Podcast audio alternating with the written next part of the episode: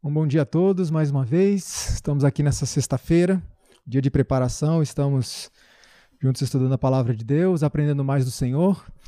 E nesse seminário, nós vamos tratar a respeito de, um, de uma questão de suma importância que por muitos anos eu tenho recebido mensagens, tenho recebido pedidos de ajuda, pedidos de socorro, pedidos de oração referentes a essa questão que nós vamos tratar, porque é um dos fatores, é uma das ferramentas que Satanás tem usado para impedir que desenvolvamos essa identidade peculiar que Deus espera de nós como seu povo, especialmente os jovens, né, que são o futuro não só da nação, mas o futuro da igreja, o futuro da obra de Deus.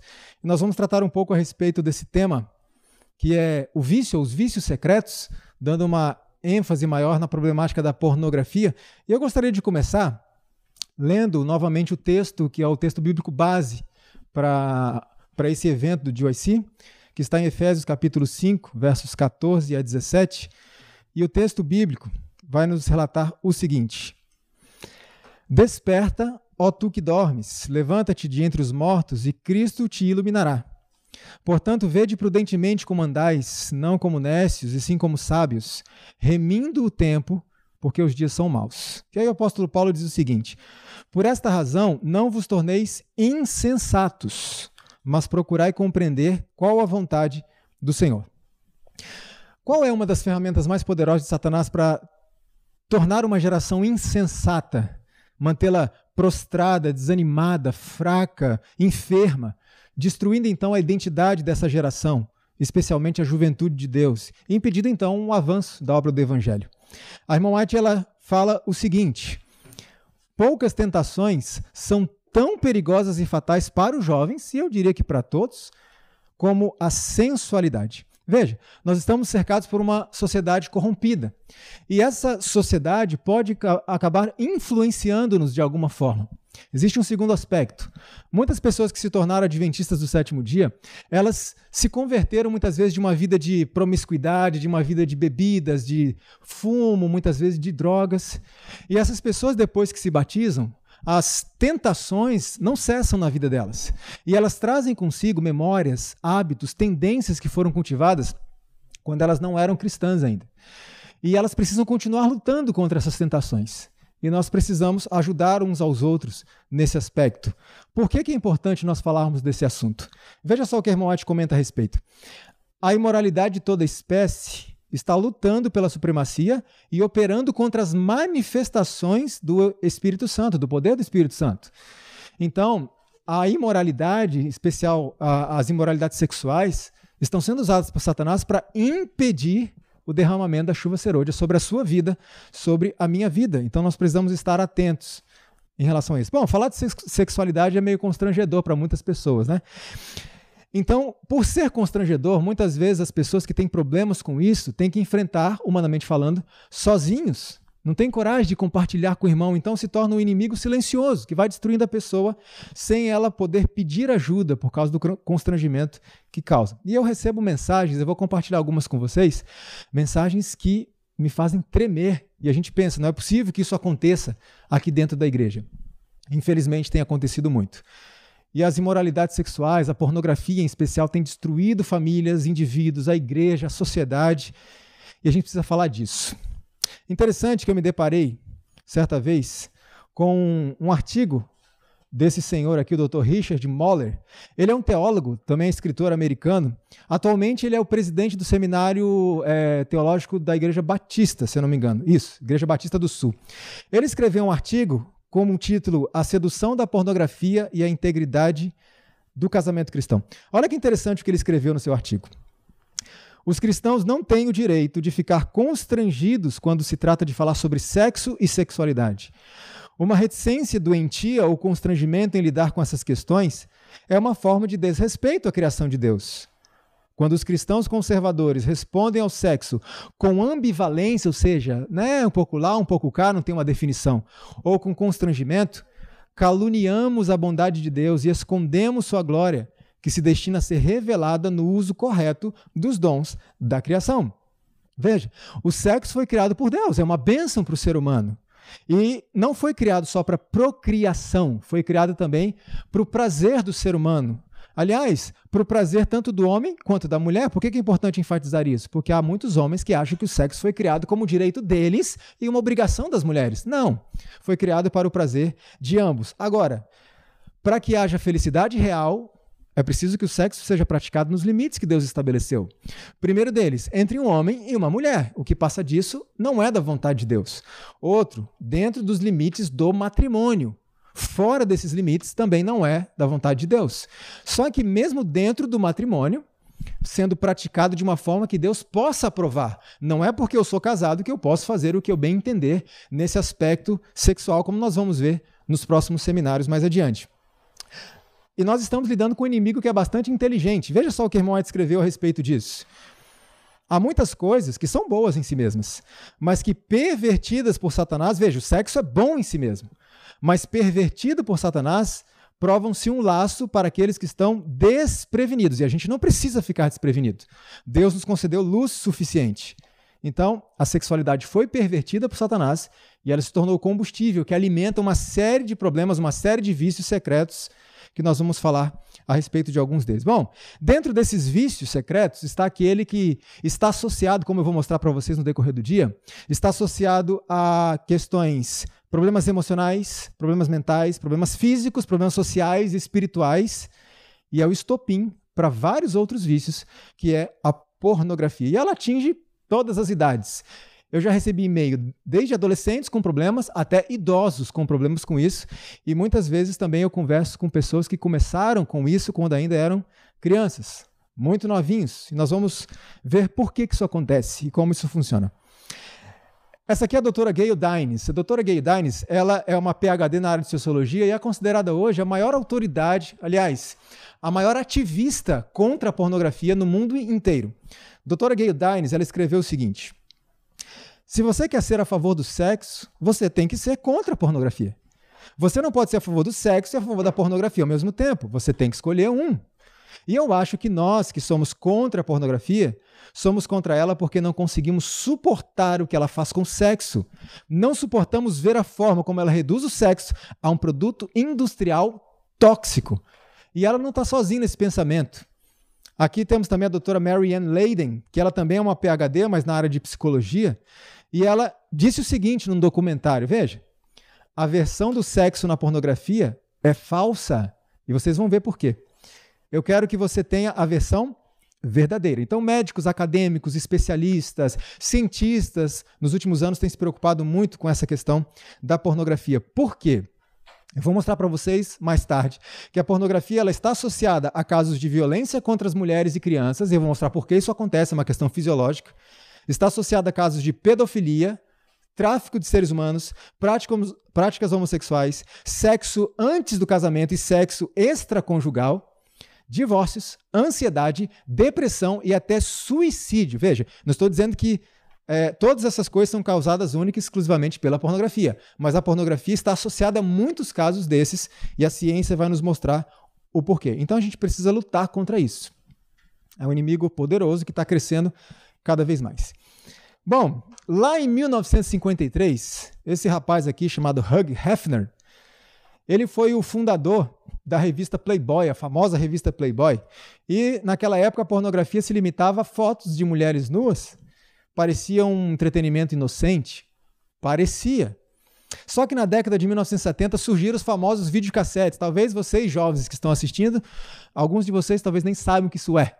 Mas os videocassetes e as pessoas que consumiam esse tipo de coisa, é, de pornografia, elas tinham muitas vezes, aqueles que queriam ver vídeos, elas tinham que ir a cinemas, e esses cinemas ficavam nos, lugar, nos piores lugares das cidades, os lugares mais bizarros das cidades. Então era muito constrangedor você ter que ir àqueles lugares para assistir esses filmes. Então a tecnologia chega, o videocassete chega, e as pessoas então puderam levar esses vídeos para dentro de casa. Só que ainda era constrangedor, porque imagina você indo numa locadora.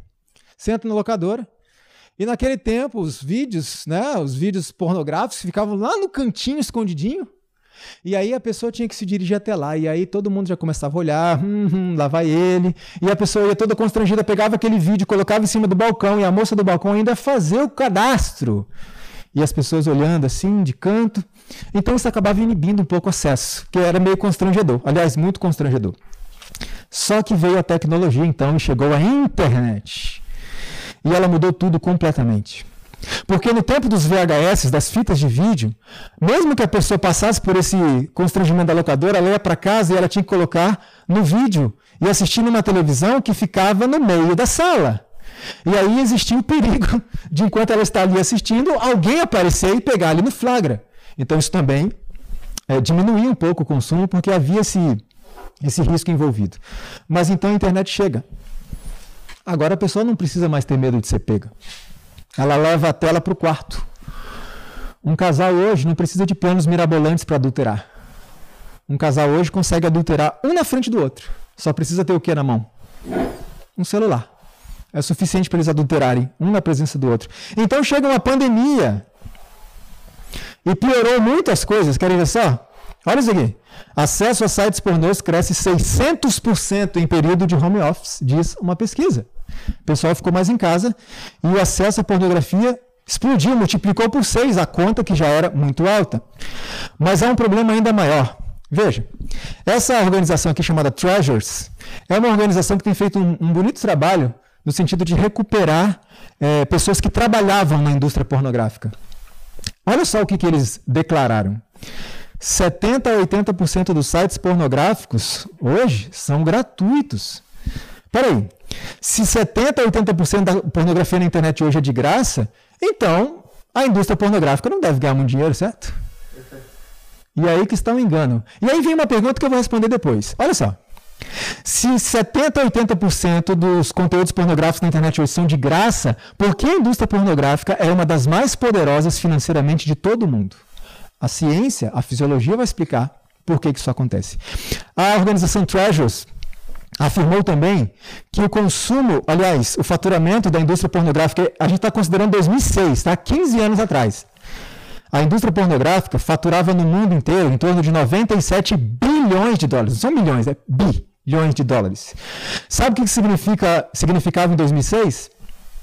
Que a indústria pornográfica ganhava mais do que o dobro do faturamento da Microsoft. Nos Estados Unidos, naquele ano, 2003, 2006, aliás, a indústria pornográfica lá nos Estados Unidos ganhava cerca de 13 bilhões de dólares, o que significava naquele tempo mais do que as principais ligas esportivas do país juntas. Mas peraí, a maioria é de graça. Por que, que ganha tanto dinheiro assim? A fisiologia, a ciência vai nos explicar por que isso acontece. Bom, então, por meio desse gráfico aqui, a gente vê que 13 bilhões de dólares nos Estados Unidos. Então, os Estados Unidos, né, não preciso dizer que é o maior produtor de vídeos pornográficos de todo o mundo. E aí eu pergunto, quem você acha que é o segundo país, o maior produtor de filmes pornográficos do mundo?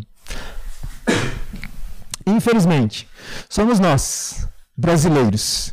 O Brasil, já em 2006 também, ele já estava no ranking como segundo colocado na produção de filmes pornográficos em todo o mundo. Existe um site que é considerado o maior site de conteúdos pornográficos gratuitos do mundo. A sede dele é no Canadá e, por razões óbvias, eu não vou falar o nome. Mas ele emitiu um relatório em relação às atividades do site em 2019. E olha que assustador que foi o relatório deles. Preste atenção nesse gráfico aqui, nessa tabela. 42 bilhões de acessos eles tiveram no ano de 2019. Sabe o que significa? Significa aproximadamente 115 milhões de acessos por dia. Isso é pouca coisa. Isso significa, fazendo as contas, cerca de 80 mil acessos por minuto. E a gente está considerando só um site, viu? Só um. 80 mil acessos por minuto. O relatório revelou ainda que 32% dos usuários desse site eram mulheres, já em 2019. A pornografia é exclusividade masculina? Não, já faz tempo que isso não é verdade. Outro, outro dado: 4% dos usuários do site tinham acima de 65 anos. E eu recebo mensagem de idosos também com esse problema, infelizmente. Agora, olha qual é a dificuldade: 76% do acesso vem dos celulares. Prático, né?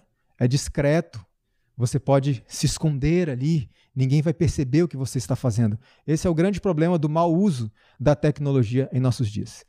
Um outro artigo na revista Interinstitucional de Psicologia revelou o seguinte: que entre os 50 sites mais populares de todo mundo, quatro são de pornografia. Veja, do ranking dos 50 sites mais populares, quatro são sobre pornografia. E a média para a primeira exposição está entre 11 e 13 anos de idade. Eu recebi um e-mail de um jovem um tempo atrás e ele me disse que o primeiro contato dele com a pornografia, preste atenção nisso, ele tinha 5 anos de idade. E sabe como é que ele foi que teve contato? O pai dele sentava ele no colo para assistir pornografia junto. E estamos falando de um adventista do sétimo dia. Esse aqui, esse é o pastor Felipe Bentley. O pastor Felipe é pastor de uma ramificação da Igreja Batista. E o pastor Felipe ele fundou é, em 2016 um ministério chamado Vida Pura. Ele reconhece que é um ex-viciado em pornografia e hoje ele ajuda outras pessoas por meio do seu ministério. Ele diz que em quatro anos de ministério ele recebeu 13 mil pedidos de ajuda em relação ao problema com a pornografia. Se você fizer uma conta simples, isso vai dar em torno de nove pedidos de ajuda por dia. Inclusive, ele disse certa vez que ele recebeu o pedido de ajuda de uma mãe que pedia ajuda para sua filha, estou falando de uma menina, com 12 anos de idade, viciada em pornografia e era viciada desde os 8. Veja, uma menina, uma criança viciada em pornografia. E o pastor Felipe diz que 40% dos pedidos de ajuda que ele recebe vem de mulheres. Veja como isso é, é estarrecedor. Então não é mais algo só de homens. E tudo bem, essas mulheres podem estar pedindo socorros para o esposo ou para um filho, mas muitas delas estão pedindo socorros para si mesmas. Eu, particularmente, recebi uma mensagem de uma moça, algum tempo atrás, um e-mail que ela dizia assim: Irmão Leandro, estou angustiada, desesperada, sem nenhuma esperança. Completamente escravizada pelo vício da pornografia. Estamos falando de uma mulher. Eu me sinto culpada e muito distante de Deus. Eu já tentei de tudo para me libertar, mas eu acho que eu nunca vou conseguir.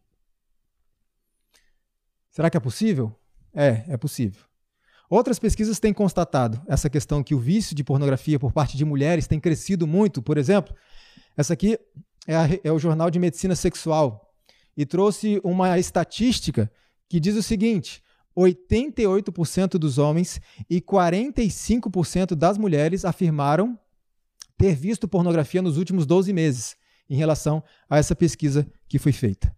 Outra pesquisa que foi publicada na revista Vivências de, é, declarou, revelou o seguinte: pesquisas nos Estados Unidos mostraram que 66% dos homens e 41% das mulheres consomem pornografia mensalmente. Veja, 41% das mulheres é quase a metade, certo?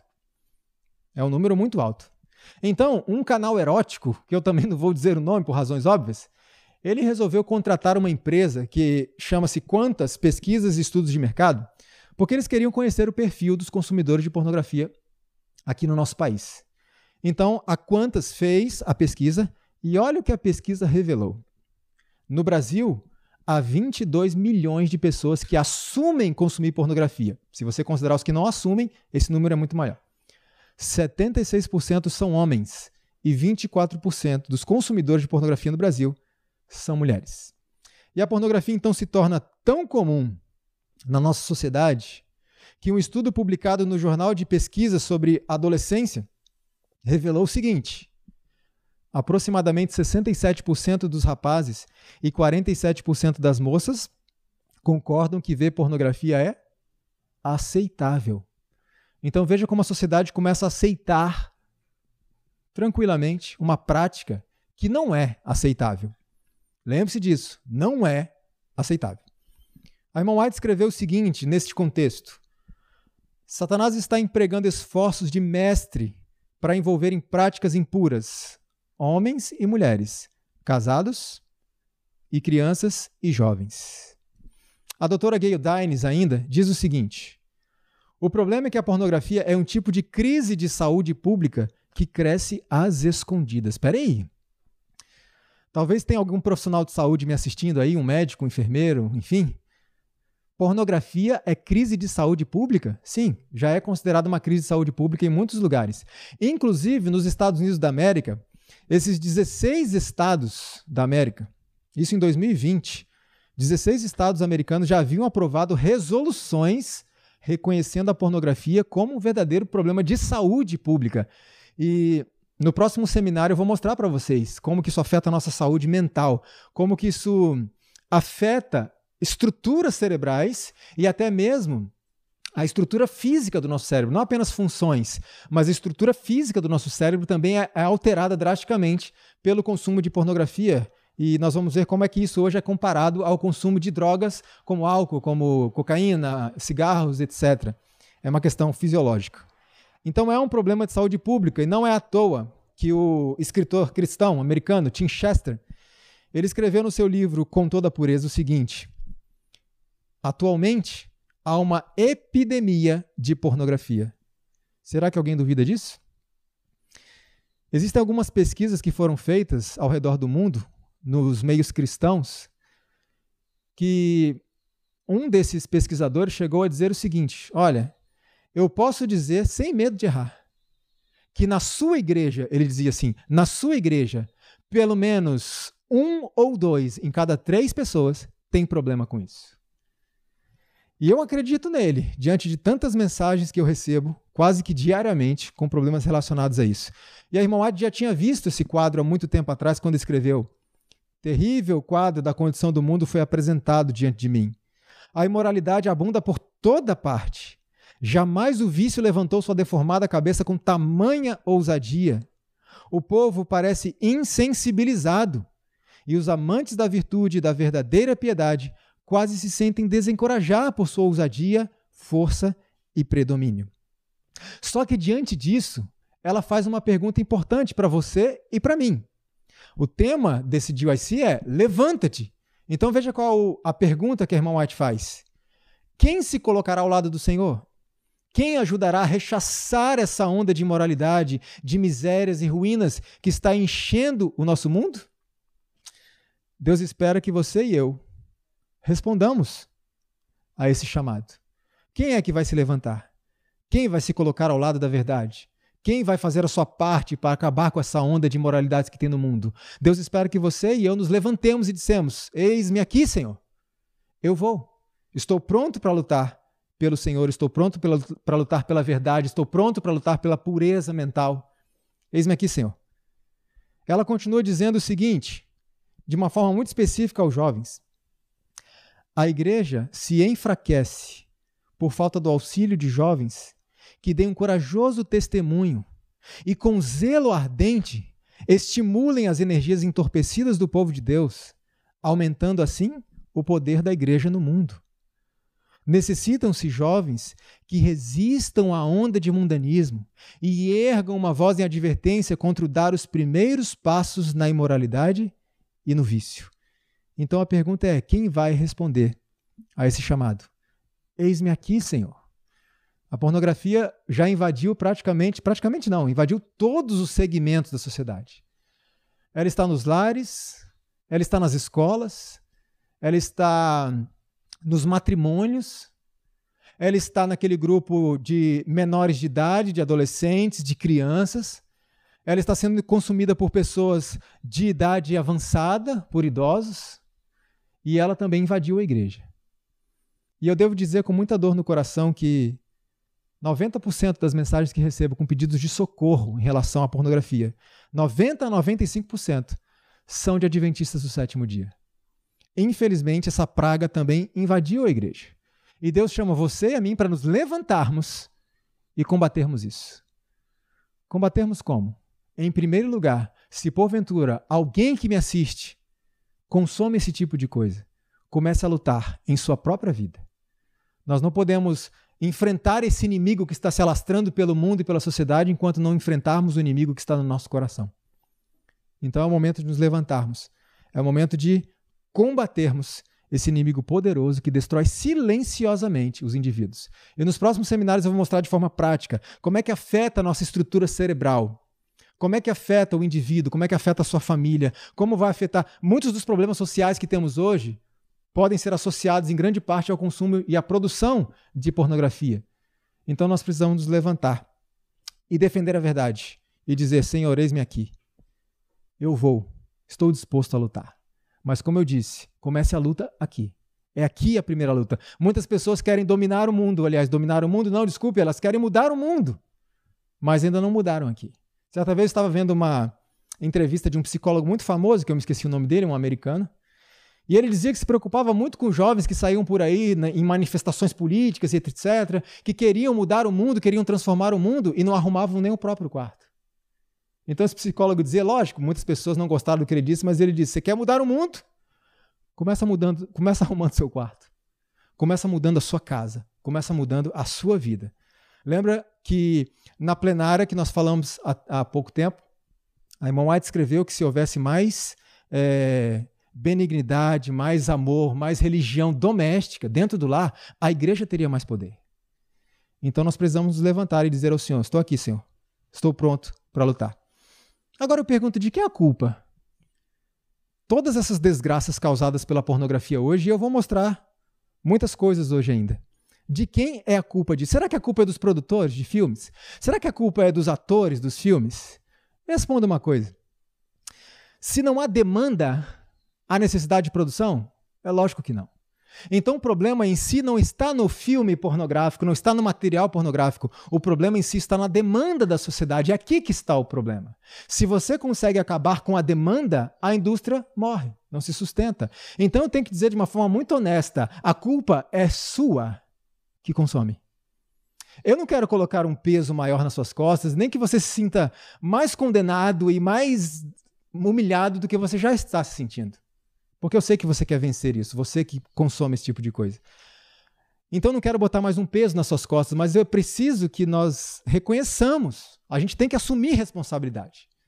Muitas vezes uma pessoa se senta, vai assistir um filme pornográfico, me escreve uma mensagem e diz: Leandro, me ajuda, eu estou sofrendo muito com isso. E não, não, está na hora de se levantar. Está na hora de assumir responsabilidade. Está na hora de deixar essa ideia de, de coitadismo do lado porque nós temos um Deus que pode nos dar a vitória. Então nós precisamos nos levantar e começar a lutar. A culpa é de quem consome, é de quem assiste. E alguns podem dizer assim: não, mas eu assisto essas coisas, mas o problema é meu. Ninguém tem nada a ver com, com o que eu estou fazendo dentro do meu quarto, lá quietinho. Não, não, não, não. O problema não é só seu. E eu vou mostrar durante esses seminários hoje que aquilo que nós vemos dentro do nosso quarto tem afetado toda a sociedade de uma forma muito simples, toda a sociedade. O problema não é só seu. Nós precisamos reconhecer a nossa condição. Agora, e se você se identificou com isso e está dizendo aí do outro lado da tela o seguinte: olha, eu, realmente eu tenho esse problema, irmão. Será que tem jeito para mim? Será que eu vou conseguir me libertar disso algum dia? Eu posso te dizer, sem medo de errar, sim, tem jeito para você. E eu vou mostrar no decorrer desse seminário alguns exemplos de pessoas que me escreveram, pessoas que foram libertas, pessoas assim que vocês vão ver as mensagens. Vocês vão dizer assim: não, não, não, uma pessoa dessa aí nunca, jamais. Nesse nível, jamais. Mas sim, se libertaram pelo poder de Cristo, porque Cristo pode fazer o que quiser. Ele tem poder. Só tem uma coisa que ele não pode fazer: é obrigar você e a mim, é nos forçar. Tirando isso, ele pode fazer qualquer coisa. Qual é a solução para aquele que deseja, deseja libertação? A irmã White diz o seguinte, falando a respeito de Cristo, que é o remédio para o problema do pecado. Ela diz: A sua graça é suficiente para o mais fraco dos seres. Eu não sei, mas se você se identifica com isso, mas sempre que eu leio esse texto, eu me identifico com isso. Isso me dá esperança, motivação. Porque se a graça de Cristo é suficiente para o mais fraco dos seres, significa que a solução para mim, a solução para minha vida. Mas eu preciso me levantar e eu preciso buscar. Eu tenho que deixar as minhas desculpas, as justificativas de lado e eu tenho que começar a lutar, começar a batalhar. Nos próximos seminários, nós vamos tratar um pouco a respeito de. O seminário seguinte, nós vamos falar a respeito da questão da fisiologia. Como que a pornografia, então, altera funções importantes do nosso cérebro como a pornografia ela pode alterar, inclusive, a estrutura física do nosso cérebro e quais são os resultados na prática do dia a dia. Muitas pessoas, quando entendem essa parte fisiológica, eles então passam a entender o que está acontecendo com elas. Muitos me escrevem falando o que está acontecendo comigo. E quando a gente explica essa parte fisiológica, elas começam a entender o que acontece. E isso é um passo, porque se a gente entende como que a coisa começa, a gente pode usar isso aí para poder fazer o caminho oposto desfazer. Então nós vamos ver como é que ela afeta a nossa estrutura cerebral as nossas funções cerebrais.